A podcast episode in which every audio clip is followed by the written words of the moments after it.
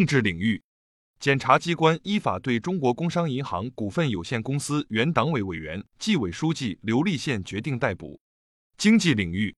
商务部四日发布统计数据显示，二零二三年全行业对外直接投资一万零四百一十八点五亿元人民币，同比增长百分之五点七。我国对外投资合作平稳发展。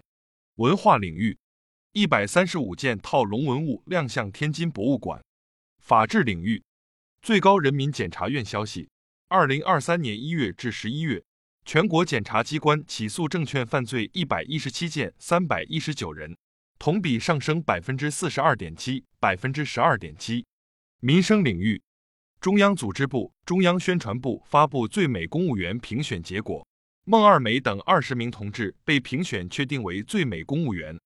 中央宣传部、中央精神文明建设办公室开展慰问帮扶全国道德模范活动。国家移民管理局预测，今年春节假期全国口岸将迎来新一轮出入境客流高峰，日均通关人数将达一百八十万人次，较去年春节增长约三点三倍。四日，铁路幺二三零六发布的数据显示。自一月十二日春运车票开售以来至二月三日，铁路幺二三零六系统已累计出售火车票三点九八亿张。二月四日，漳州至汕头高铁开工建设项目建成后，将进一步完善我国八纵八横高速铁路网沿海通道。近日，黑龙江漠河边防战士的帽子、口罩都布满白雪，眼睫毛、眉毛挂着冰霜。但他们依然目光坚毅的风雪严寒中戍守边疆。国际方面，据美国多家主流媒体测算和报道，现任总统拜登在三日举行的美国二零二四年总统选举南卡罗来纳州民主党初选中胜出。据纳米比亚总统府发布消息，纳米比亚总统根戈布四日在医院去世。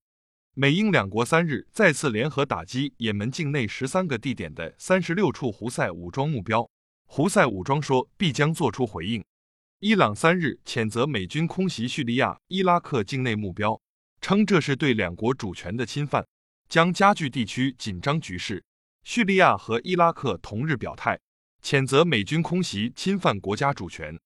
加拿大新布伦瑞克省出土了五块三点五亿年前树木的化石，年龄和完整性均十分罕见。或许有助人类进一步了解地球的历史地貌和生态系统。支部学习实政教育就用半月谈基层党建学习系统，更多半月谈基层党建学习系统详情尽在主页橱窗。